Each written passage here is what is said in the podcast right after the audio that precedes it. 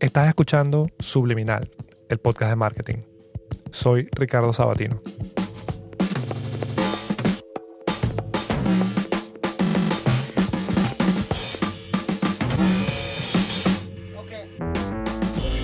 En este episodio vamos a estar escuchando consejos de Danny Mayer, el creador de Shake Shack, y Jane Rubio, la creadora de la marca de equipaje Away, sobre cómo empezar una marca de forma correcta.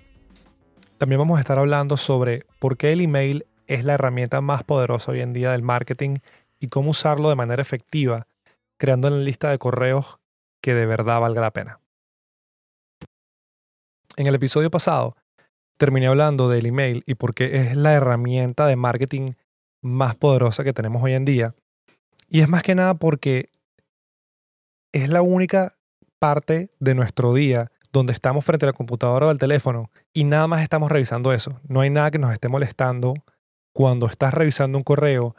No hay ads, no hay pop-ups, no hay otros posts que, que quieras ver abajo de eso. Es como que estás enfocado en ese momento. Entonces es algo muy valioso. Y el año pasado tuve la suerte de ir a Boston en septiembre a dos de las conferencias de marketing más grandes del planeta, que son Hypergrowth y Inbound. Por cierto, si estás escuchando esto, Gonzalo, gracias por las entradas Hypergrowth. Fue lo, lo mejor que hice en todo Boston, fue ir a esa conferencia. En estas conferencias se hablaban de cosas muy generales sobre, desde el CEO de Shake Shack, hablando de cómo él creó esta cadena de restaurantes tan increíble, hasta la jefa de emails de HubSpot dando cuáles son las especificaciones técnicas de cómo hacer que los emails no caigan en spam. Y se me ocurrió que era una buena idea para este episodio empezar con cuáles fueron las charlas que más me marcaron y dejar estos tips por gente que ya ha hecho esto por décadas y décadas y la tienen más clara que yo. La primera charla que más me movió fue la de Danny Mayer, que es el, el fundador y creador de Shake Shack la gente se acuerda por mucho tiempo cómo la hiciste sentir luego de que se olvidan qué fue lo que hiciste. El sentimiento de qué sucedió mientras hacían algo es más duradero. Y un ejemplo que él da, que es una que me pareció súper loco, era cuando abrió el primer Shake Shack. El tiempo que pasó entre que el primer restaurante Shake Shack abriera y el segundo restaurante abriera, creo que fueron como 6, 7 años. Pero el tiempo entre que el segundo restaurante abriera y el número 30 abriera, fueron como 4 años. Él explicaba que era, una vez que teníamos la fórmula de cómo hacerlo bien lista, el resto era más sencillo. Pero si intentaba apurar esa, ese refinamiento, ese proceso inicial, lo que iba a hacer era cagarla porque esos primeros pasos son los más importantes. Y después de muchos años de experiencia había entendido que iba a tomar el tiempo que iba a tomar. Y la última persona que, me pareció súper interesante cómo empezaron sus ideas o cómo empezaron sus empresas era Jane Rubio, que ella fundó la marca de, equipaje Away, el startup de equipaje más grande del mundo ahorita. Pero lo que me pareció súper interesante fue que lo primero que hicieron antes de empezar a vender maletas, mientras buscaban captar la atención de personas, fue crear un libro que no me cuadraba hasta que, hasta que explica que es como que las personas que compran una maleta no compran una maleta por, por saber cuánto le cabe. Obviamente, la calidad de la maleta, el espacio y todo eso es muy importante, sí, pero al final del día quieres desconectar con la gente que quiere viajar. Y la gente que quiere viajar no quiere leer sobre maletas. La gente que quiere viajar quiere leer sobre viajes. Entonces crearon este libro espectacular como un libro de mesita de café increíble sobre todos los destinos del mundo a los que ellos habían investigado y querían ir, con fotos espectaculares, descripciones, cuánto cuesta el pasaje, qué puedes esperar cuando llegues hasta allá. Y después lo soltaron en foros de viajeros en Internet. Regalaron copias, eh, lo vendían también en su página web. Y lo que hizo fue crear como que toda esta emoción, todo este preámbulo de gente diciendo, no puedo esperar a que saquen maletas esta gente que escribió este libro, porque claramente les encanta viajar. Entonces era una forma bien interesante de crear expectativa de lo que estaban haciendo antes de siquiera sacar la primera maleta. Em, también estoy pensando, tengo un montón de notas de todas estas eh, exposiciones y todas estas charlas que fui. Y lo que voy a hacer es que voy a limpiar esas notas, la voy a enviar por la lista de correos que tenemos en podcastsubliminal.com. El punto del marketing es que las personas que te están buscando te encuentren. No es molestar, no es vender, no es agobiar a alguien hasta que te dé una respuesta. Es intentar que las personas que de verdad están buscando esa cosa que tú estás dando, esa información, dibujo, canción, producto, olor, lo que sea, esas personas que están buscando esto en específico, te encuentren de forma más fácil. La forma más sencilla de empezar una lista de correos hoy es dando. Sea creando contenido para la gente que lo, que lo está buscando, como yo haciendo este podcast, asumiendo que hay gente que le importa el marketing en español. Si eres un comediante y haces stand-up, montas clips de lo que has hecho en redes sociales y haces que la gente se ría antes de ir a verte y pagar por verte. Si eres un artista, rifas una obra que hayas hecho. Un, por lo menos un ejemplo que me parece genial que vi justamente antes de empezar a grabar era que yo estoy hosteando este podcast en una página que se llama transistor.fm que es un startup que hicieron dos personas aquí en Estados Unidos para ayudar a la gente que quiere hacer podcast a hacerlo de manera más sencilla. Entonces ellos se encargan de hostear el, archivo del podcast, mostrarlo en iTunes, en Spotify y en, todas las y en todos estos lugares que, que muestran podcast. Y aparte de eso, también te dan la opción de crear una página web automática para tu podcast y te ahorra bastante tiempo. Entonces, el modelo de, negocios de ellos es, están enfocados en las personas que quieren hacer podcasts. ¿Y qué hicieron? Algo súper obvio, pero que funciona. Están rifando micrófonos. Si te metes en la página de ellos, hay un pop-up que te aparece, hey, ¿quieres ganar un micrófono y empezar tu podcast? Déjanos tu email y estás en la rifa. Y cada vez que le refieras a alguien un link, tienes otra entrada más. Genios. Están ganando una lista de clientes que saben que están interesados en crear un podcast y que pueden ser clientes futuros de ellos en, su página. Luego de que creas algo que hace que la gente quiera darte su correo y escuchar lo que estás diciendo, viene la parte más difícil, que es en realidad crear ese contenido y enviarlo de forma regular y dar a entender de que hay valor en lo que estás haciendo. Em, estaba pensando en muchos ejemplos de cómo decir, hey, ¿qué es crear valor? Y la forma más sencilla que se me ocurrió, por ejemplo, fue decir cuáles son los correos que me llegan a mí, que yo me acuerdo sin ni siquiera tener que buscarlos. O sea, hay ciertos correos que yo me suscribí de personas que yo no conozco, que ni siquiera tengo que buscarlos en mi bandeja de entrada para saber qué hacen, quiénes son y qué me están ofreciendo, porque son tan buenos que simplemente me quedan grabados.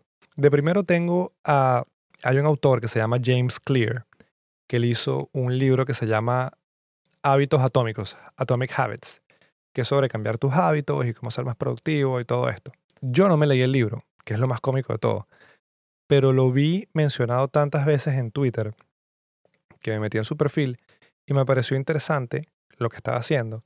Y luego de que me meto en su perfil, veo que tiene una lista, un, no, veo que tiene un link que lleva a todos los emails que él ha mandado para que la gente los vea antes de suscribirse. Y empiezo a leer, porque no tenía nada mejor que hacer, y estaban súper concisos y súper bien escritos. Y dije, ¿sabes qué? Coño, capaz le saque algo de jugo a esto. Y se me han ocurrido cosas increíbles con todas las cosas que él ha mandado. Sus emails se llaman 321, que son tres frases, dos pensamientos y una idea. Y es literalmente eso. Si hay dos párrafos de contenido es mucho, son, eso es todo. Pero está bien escrito. Y el, bueno, el tipo obviamente es un escritor y sabe lo que hace. Y no molesta. Cada vez que recibo uno de sus correos lo hablo inmediatamente porque hay algo que me va a interesar. El segundo que me acuerdo así de, de buenas a primeras es creo que el mejor email que recibo, que hay un tipo que se llama Scott Galloway.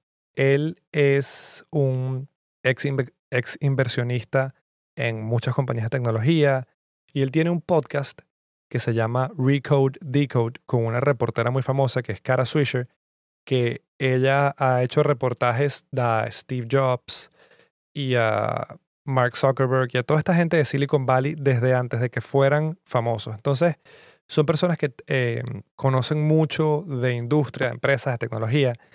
Y el tipo simplemente se sienta una vez a la semana y escribe qué opina que, que es lo que está bien y lo que está mal dentro de las industrias de tecnología en Estados Unidos y a dónde cree que van el futuro de todas estas cosas.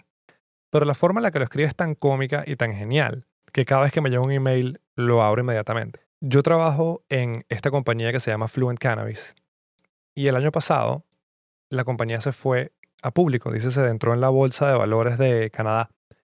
Yo no tengo ni la más remota idea cómo funciona una bolsa de valores, cómo se venden acciones, ni qué es eso. No, no, simplemente, ¿para qué? O sea, en mi vida nunca había llegado al punto en el cual eso tenía que importarme.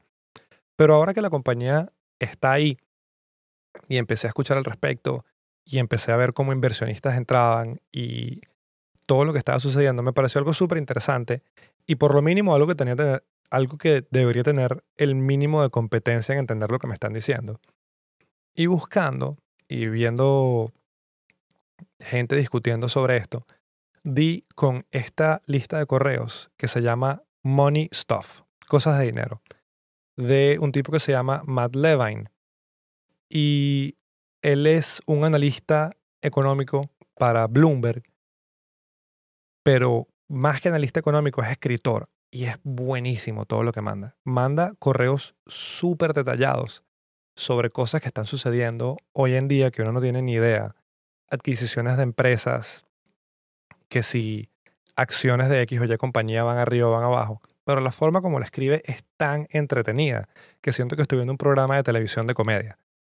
Y aprendo en el proceso y tengo, creo que hoy en día, meses después de estar leyendo esto, tengo un poquito más de entendimiento de cómo funciona esto. No mucho, pero algo. Por lo menos entretenido. Y la última que me acuerdo es de otro podcast que siempre estoy escuchando, que se llama el podcast de Tim Ferris, donde él entrevista a, o sea, gente que si Obama o Joe Rogan o Elon Musk, él tiene invitados increíbles y todos los viernes manda un correo que son simplemente cinco cosas que le parecieron interesantes. Una frase, una serie de televisión, una cosa que se compró por Amazon, una película que vio, pero siempre hay algo de, hay algo distinto que no te esperabas eh, encontrar, como que si poesía japonesa, o algo que, que te hace pensar distinto, que siempre le he encontrado un valor agregado. Algo que tienen todas estas listas en común es que ninguna es en español. No hay buen contenido en español allá afuera en el Internet. Y es algo que me molesta y es algo que estoy intentando cambiar con el podcast y es algo que quiero que todas las personas que están escuchando esto lo piensen. No hay buen contenido en español de temas a profundidad para gente que sabe de esto. No, no conozco una buena lista de emails sobre economía en español.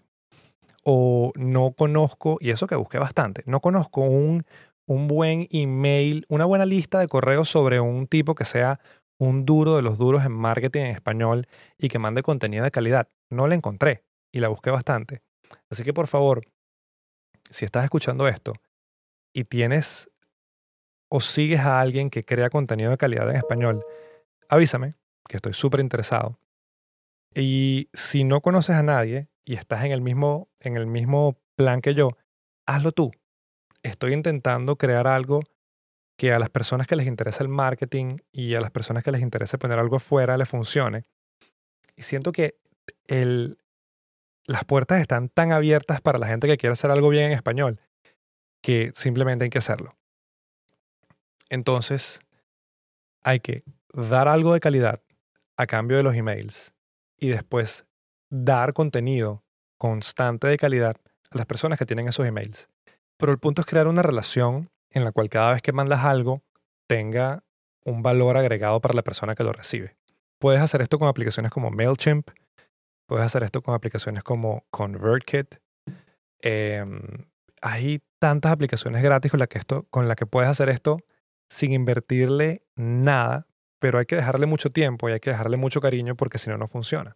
Y después de todo este proceso de dar, llega el punto en el que cuando pidas algo, no va a molestar. Por ejemplo, en los emails de Scott Galloway que recibo una vez a la semana, creo que fue hace como una o dos semanas, me llegó una, una, me llegó un correo de él diciendo que tengo una conferencia online en tal día a tal lado y decía, bueno, si quieres escuchar este, este mm, seminario online, eh, te metes en esta página, pagas 150 dólares y vas a escuchar todo lo que estoy diciendo con notas y, y cosas que puedas usar después.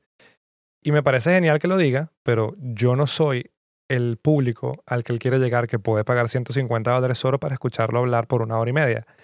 Pero hay gente que sí lo sigue y hay gente que sí lo hace. Y el hecho de que él lo haya mandado, yo lo haya leído completo y nada más haya dicho, ¿sabes qué? No me importa, pero no me no quité la suscripción, simplemente fue como que, ah, ok, gracias. Y estoy esperando ahora el siguiente correo. Es lo que le da el valor a todo lo que le está haciendo. Él dice, ¿sabes qué? No importa. Hay personas que no les interesa lo que yo estoy vendiendo, pero el contenido que estoy creando es tan bueno que me van a seguir escuchando. Y si en el futuro les estoy enviando algo que a ellos les funcione y que esté dentro del precio de lo que están buscando, lo van a usar. Porque créanme que si costara 10 dólares en vez de 150, estaría pagándolo de primero en la fila.